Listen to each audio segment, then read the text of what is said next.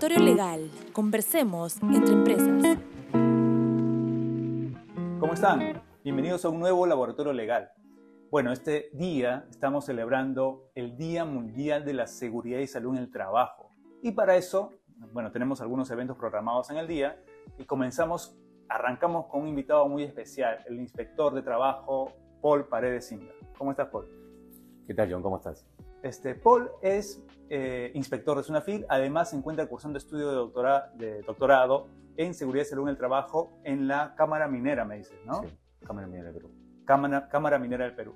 Este, especialista en temas de seguridad y salud en el trabajo y con quien vamos a hablar sobre algunos temas relacionados a la seguridad, la importancia de, de la seguridad y salud en el trabajo, cuál es la función, por ejemplo, de SUNAFIL respecto a esta supervisión sobre el tema de seguridad. Paul, ¿cuál es la importancia de la seguridad y salud en el trabajo? Bien, eh, solamente antes de poder responderte la pregunta, quisiera sí este, también ir en consonancia a lo que acabas de mencionar sobre este día tan importante, la seguridad y salud en el trabajo. ¿no? Ya toda la semana, en realidad, se ha venido desarrollando diferentes actividades por parte de SUNAFIL. Entiendo también que la Dirección Regional de Trabajo, muchas instituciones públicas, privadas, ustedes también. Y es importante porque la seguridad y salud en el trabajo hoy por hoy ya tiene una connotación mucho más amplia de lo que tenía antes. ¿no? Desde que el año pasado la OIT estableció como derecho fundamental de la humanidad a, a, la, a la, seguridad y salud en el trabajo, pues eh, al haber elevado ese nivel, de una otra manera nos obliga a nosotros también a poder elevar nuestros estándares este, como Estado y también como empresas y eh, como trabajadores, ¿por qué no también decirlo, no? Eh, curioso porque ya antes que se diera esta situación, el año pasado el Perú ya tenía o, o, o, ya contaba con una política nacional de seguridad y salud en el trabajo.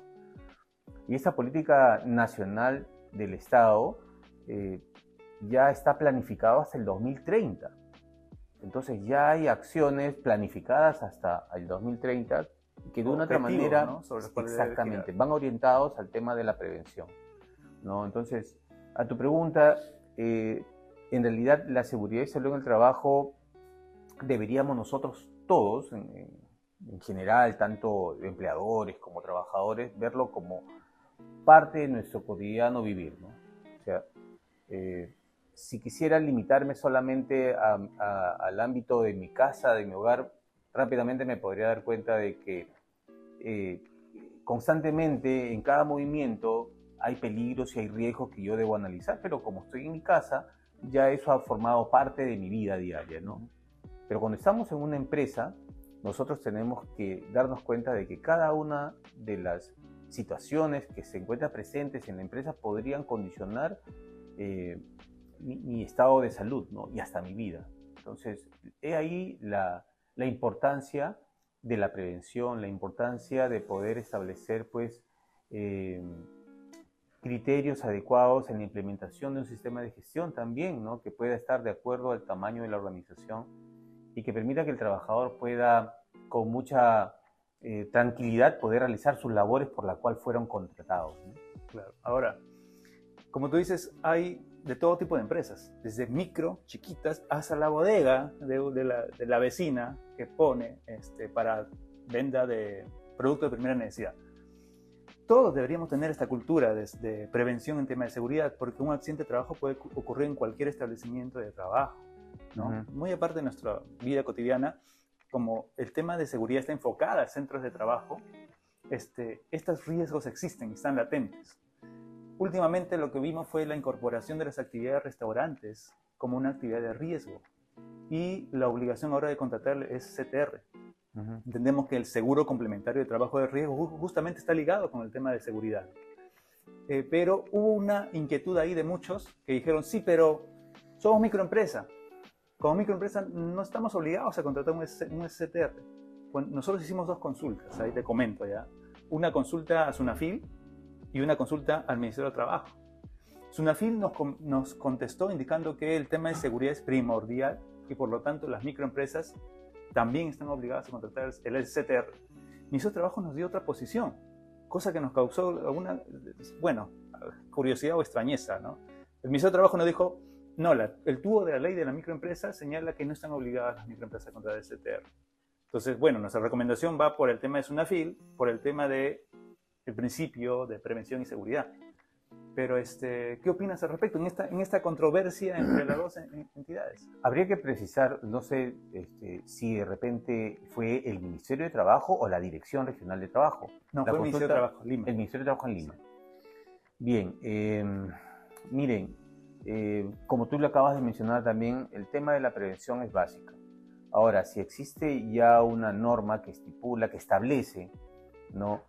Que las micro y pequeñas empresas debido a la, labor que realizan, en este caso el rubro de restaurantes, tienen la obligación ya de contratar un seguro complementario de trabajo de riesgo, entonces ahí no hay mayor discusión que, que seguir nada más lo que la norma establezca, ¿no? Eh, si quisiera ir un poco más allá de repente y hacer un análisis más profundo, yo diría de que cualquier trabajador que esté expuesto pues a este peligro y el riesgo, por lo menos de los trabajadores de cocina, de producción, ¿no? ¿no? que es la producción, ¿no? sí tendrían, pues, al estar expuestos a este peligro, no solamente del fuego, la explosión que han habido muchas veces en algunos restaurantes acá mismo, sino que este, de por sí debería, pues, ya haber una protección adicional, ¿no? Y ni siquiera es una protección anterior a, ¿no? Porque en realidad la protección debería implementarse este, anterior a cualquier evento, ¿no? En realidad el STR es, es un, es, es, algo reactivo, ¿no? Se va a activar solamente cuando, cuando suceda algo. Por eso yo cuando converso con algunas personas que administran las empresas o algunos empresarios en alguna capacitación les menciono que mejor que nunca se activen los, los, seguros complementarios de trabajo de riesgo, porque cuando se activa significa que ya ocurrió un accidente y que hay que atender a los trabajadores, ¿no? Entonces, sí, mira, este, eh, en realidad tanto para una pequeña empresa, para una microempresa o para una empresa no MIPE, eh, si sucediera un accidente, igual el trabajador pues, va a sangrar, igual va a sufrir las consecuencias de las quemaduras. Entonces, esta diferenciación que, la norma establece eh, en aquellas empresas pequeñas, ¿no? Ahora su nivel de ventas antes era por el, la cantidad de trabajadores, ¿no? Está bien, perfecto, pero creo que hay que establecer para qué fueron establecidas estas, estas diferencias ¿no? entre, una, entre una y la otra. ¿no?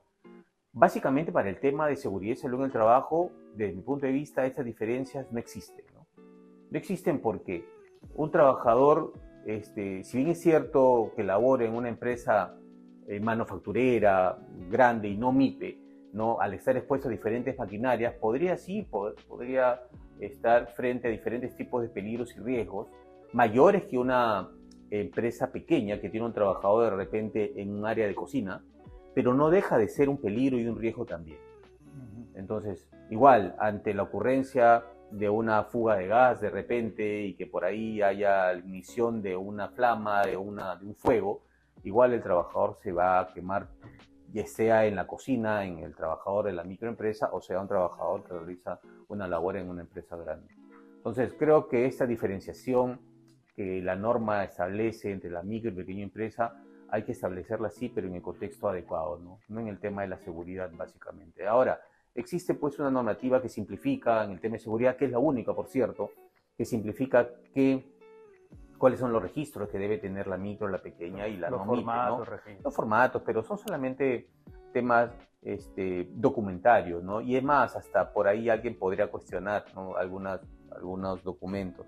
Si bien es cierto, están simplificados y algunos documentos contienen otros, pero si alguien hace una lectura rápida de los, de los requisitos, perdón, de los registros que debe tener una micro, no va a encontrar, por ejemplo, que la micro deba tener un registro de capacitaciones, ¿no? de inducción, capacitación y entrenamiento a sus trabajadores.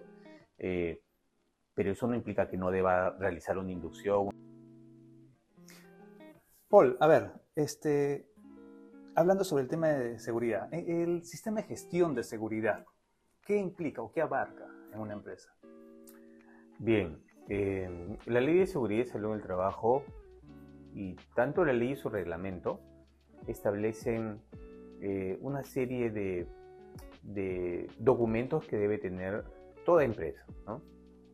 Adicionalmente a ello establece también que el empleador es el encargado de verificar que se establezcan medidas que garanticen la vida, la salud y el bienestar de todos sus trabajadores. Entonces, no solamente me limita a los documentos que de por sí la norma ha establecido que tienen que ser de cumplimiento obligatorio y algunos que tienen que estar exhibidos, sino cuando me dice que yo tengo que garantizar la vida, la salud y el bienestar, pues me da la posibilidad de que yo analice en conjunto, de manera integral, y llegue a ese, al cumplimiento de este objetivo, ¿no? Garantizar la vida, la salud y el bienestar. Dentro de, este concepto, el empleador pues ya no estaría limitado solamente a los documentos que la norma de por sí establece, sino también podría hacer uso de otros eh, documentos elaborados por él mismo o, o, tantos documentos que existen este, que de una otra manera le van a permitir llegar a este objetivo, el de garantizar la vida, la salud y el bienestar. Entonces, eh, el sistema de gestión de seguridad, pues así como lo entendemos como un sistema, es un conjunto de elementos que todas ellas se van a interrelacionar y con el único objetivo de promover la cultura de prevención de riesgos laborales y de prevenir accidentes de trabajo y enfermedades ocupacionales. Esta diferencia no existe este, cuando se va a aplicar para pequeñas, para micros y para empresas no MIPES.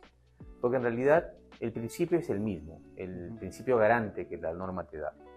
Entonces, eh, los más conocidos, los documentos del sistema de gestión más conocidos, tenemos pues el estudio de línea base con el cual van a partir o deberían partir todas las empresas para obtener un diagnóstico de ver cómo están las empresas en función a la ley de seguridad y a su reglamento. Y una vez que las empresas conozcan cómo se encuentran frente al cumplimiento de las normas de seguridad, establecer pues una política clara, legible, ¿no? con un compromiso claro también del empleador y sobre la base de ello pues comenzar ya a implementar a través de una identificación de peligros, evaluación de riesgos y medidas de control y también de repente dependiendo de la cantidad de trabajadores con que cuenta, con un comité de seguridad, con un supervisor de seguridad y en lo posible con un subcomité de seguridad en aquellas empresas que, que tengan establecimientos anexos donde también se superen los 20 trabajadores. La norma ya ha establecido el tema del podrá, ¿no? Podrán contar, ¿no? Pero este, eh, por lo general siempre recomiendo que este podrá es condicionante, ¿no? Y está supeditado básicamente a las labores y a las necesidades que hay en cada centro de trabajo, ¿no? Es diferente que que una empresa eh, que realiza, que si bien es cierto, tiene una empresa sucursal y, sus actividades todas son actividades que representan un mayor riesgo para otra que no lo tiene, no de repente se, este, no lo constituya porque diga, eh, como la norma me dice que podrá, entonces, bueno, pues no me exige y no lo hago, ¿no? Entonces creo que ante estas, estas escenas donde, ante este escenario donde hay empresas que sí tienen empresas filiales, y donde realizan labores que si son de riesgo, podrían sí contar con su sub o deberían de contar con su comité de seguridad y salud en el trabajo. ¿no? Por establecimiento. Por establecimiento. Es como ejemplo de parte todo el sistema de gestión, porque si tendríamos que hablar de todos los elementos del sistema de gestión, en realidad nos pasaríamos varias horas aquí en, en este laboratorio. ¿no? Pero para empezar sí podríamos este, con los tres elementos que, les he mencionado. ¿no? Ahora, hablando ya de, un supervisor, en empresas menores de 20 trabajadores, ¿no? el supervisor, ¿qué capacidades debe tener el supervisor de seguridad? Bien, eh, en realidad es una muy buena pregunta. La norma solamente establece cuáles son los requisitos que tienen que tener las personas que quieren postular a ser integrante del comité de seguridad o supervisores y dice que tienen que ser mayores de 18 años, ser trabajadores de la empresa y si es posible contar con conocimientos en seguridad y salud en el trabajo. Eh, pero yo podría añadir, aunque la norma creo que ya establece de manera implícita eso, este, el, ese tema del, del, ser voluntario, porque en realidad eh, la norma no establece que el empleador deba de designar a una persona para que sea el supervisor, sino dice que esa tiene que ser elegida. Una elección. Una elección y ahora esta elección va a partir de, la, persona que de una otra manera va a candidatear o, postula para que pueda ser este, elegido, ¿no? Entonces, eh, para mí lo más importante este, es que exista este deseo del trabajador de querer realizar a través eh, de, su labor un cambio, ¿no? Un cambio en la manera de cómo se está llevando la prevención en la empresa, ¿no? Porque existen muchos, muchas eh, empresas que de manera muy sutil podrían de repente decir a un trabajador que postule a, una, a la candidatura para que sea supervisor y el trabajador para evitar conflicto dice, ya está bien, voy a participar como, como candidato y, gana. Pero en realidad, eh, a través de varias inspecciones, nosotros nos hemos dado cuenta que los que en realidad eh, marcan la diferencia al momento que comienzan a implementar el sistema de gestión y al momento que comienzan a verificar y a ver que se esté cumpliendo con todo lo que establece la ley de seguridad, son aquellos voluntarios voluntarios. Son aquellos que les nace querer hacer algo por, por, la prevención, ¿no?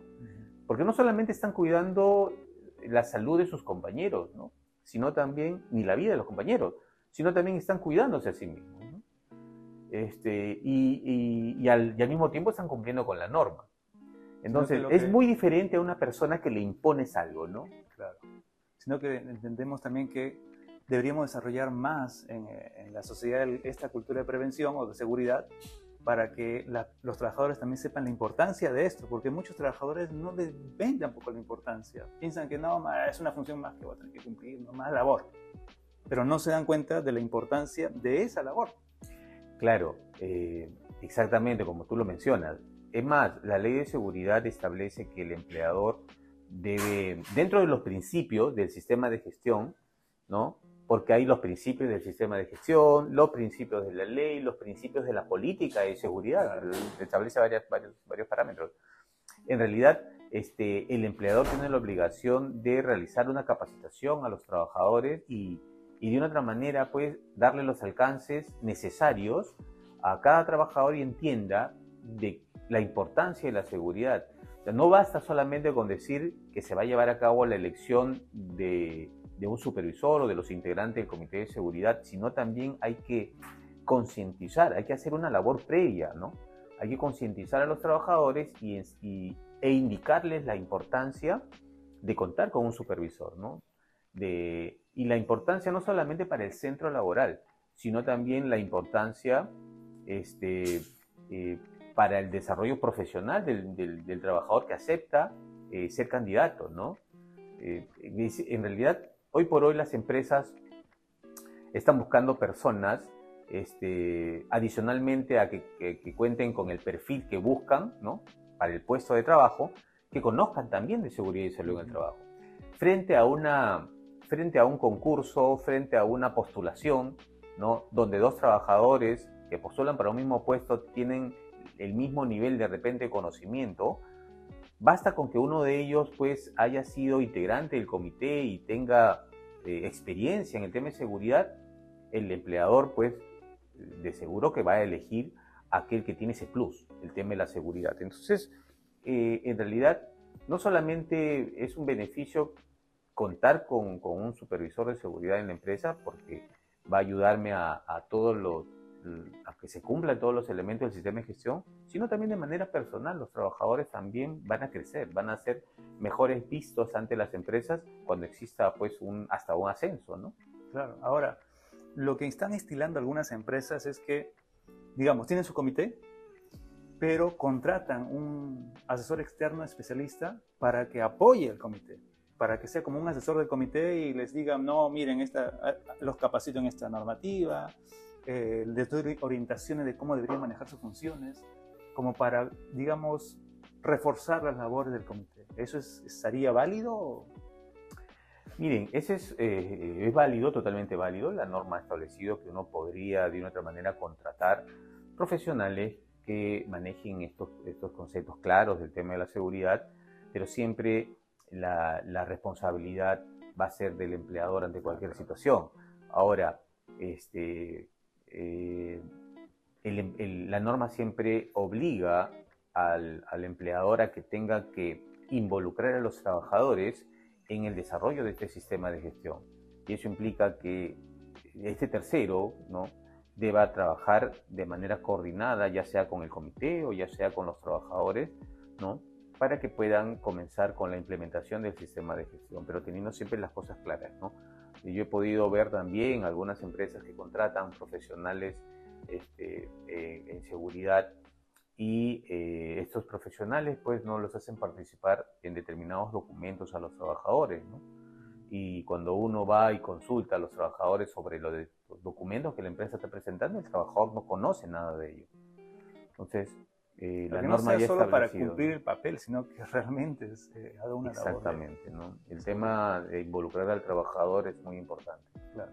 Ahora, en el tema de seguridad, ¿cuál es, y ahí tendríamos dos preguntas. Una es, ¿cuál es el rol de SUNAFIL en el, tema de seguridad y salud en el trabajo en las empresas?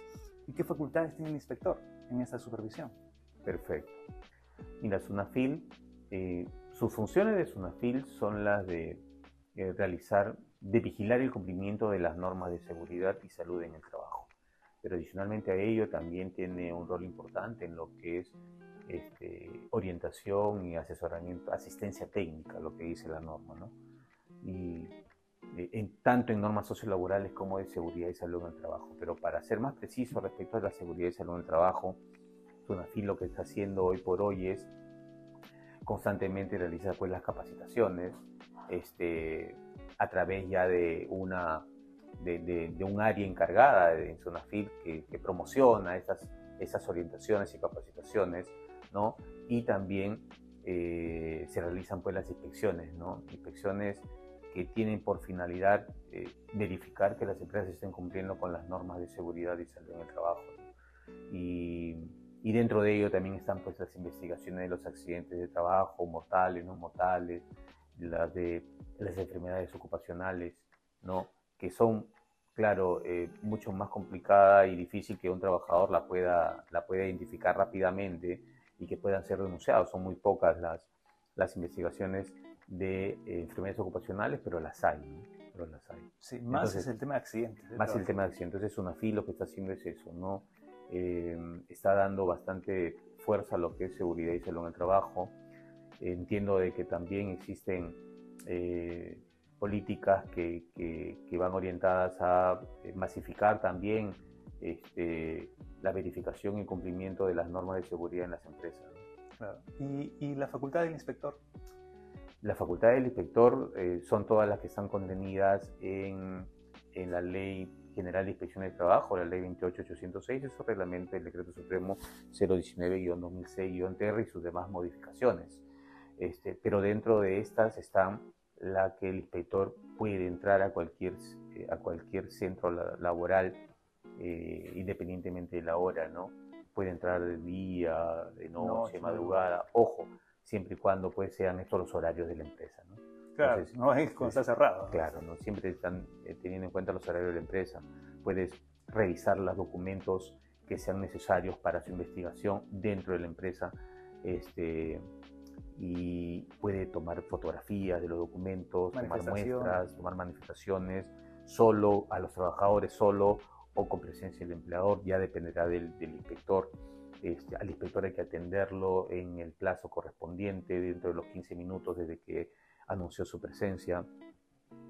E, en ese momento puede notificar también si considera necesario algún requerimiento de información, un requerimiento de comparecencia o puede utilizar también la casilla electrónica, la casilla electrónica.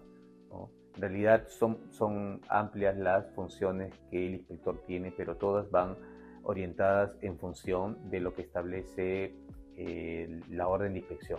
También podría paralizar, paralizar las labores. Por supuesto, el, el tema de la, del cierre del centro laboral y la paralización son figuras que, si bien cierto ya han estado anteriormente, hoy por hoy ya están más definidas a través de criterios, a través de procedimientos, ya que FIL los ha delimitado bien para que el inspector tenga con claridad cómo va a ser, porque paralizar determinada, paralizar una empresa, determinada área o determinado o determinada parte del proceso productivo, pues este, entendemos, SUNAFIL entiende de que eh, representa un, perjuicio, económico. para las empresas, pero por sobre eso está la prevención de los accidentes de trabajo. Entonces, este, el inspector cuando va a paralizar, eh, eh, utilizando estas figuras que te acabo de mencionar, pues va a tener que hacer uso de, este, de estos criterios que la norma ha establecido, es una fila establecido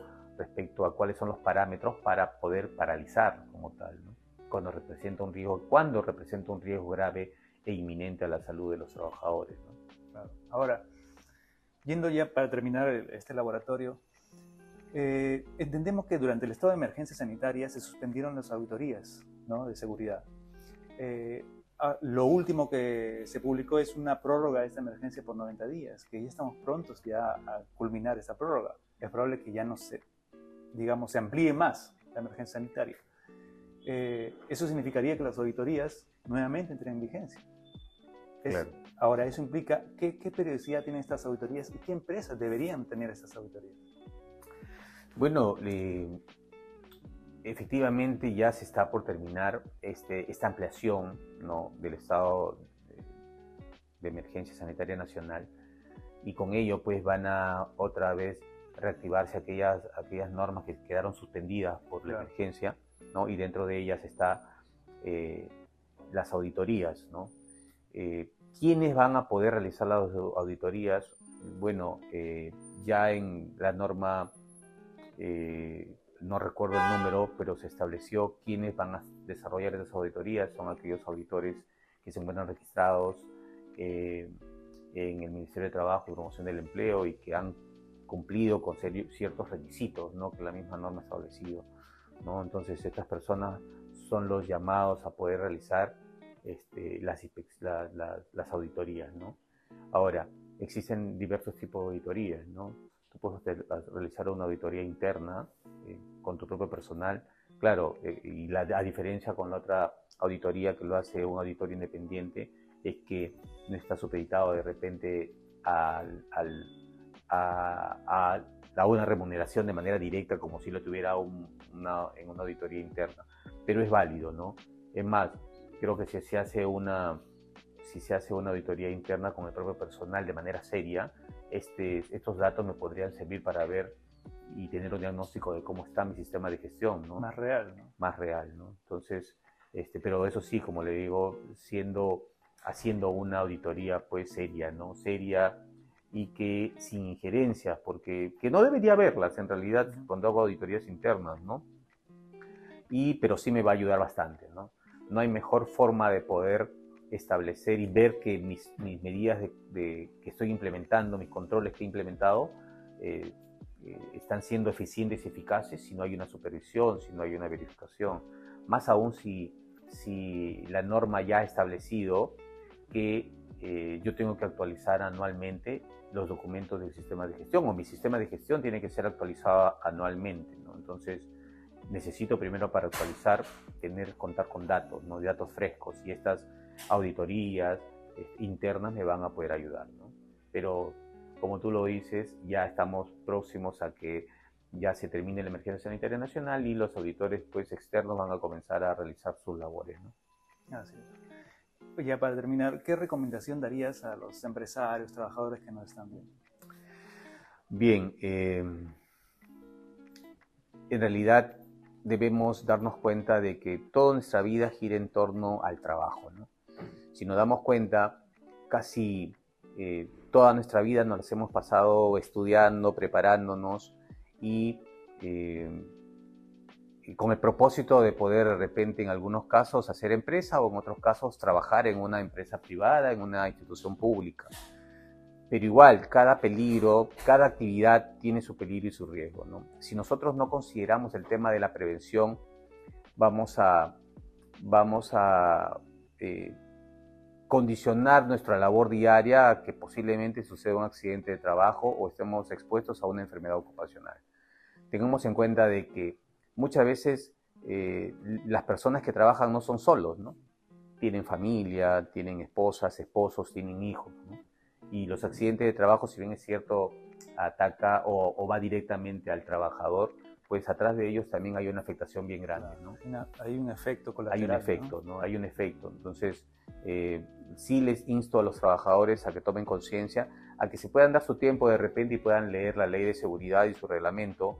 Y a los empleadores sí les insto igual a que puedan cumplir con las normas de seguridad y salud en el trabajo. Independientemente que exista un ente como Sunafil que en cualquier momento puede hacer las inspecciones y verificar si están cumpliendo, háganlo por los trabajadores, que al último es su activo más preciado con que cuentan. Bueno, muchas gracias a todos los que han estado conectados y nuevamente estamos celebrando el Día Mundial de la Seguridad en el Trabajo. Tomemos conciencia, conciencia sobre la importancia de la seguridad, de la prevención que debemos tener frente a accidentes de trabajo y enfermedades ocupacionales y será hasta un nuevo laboratorio legal. Paul, muchas gracias. A ti, muchas gracias.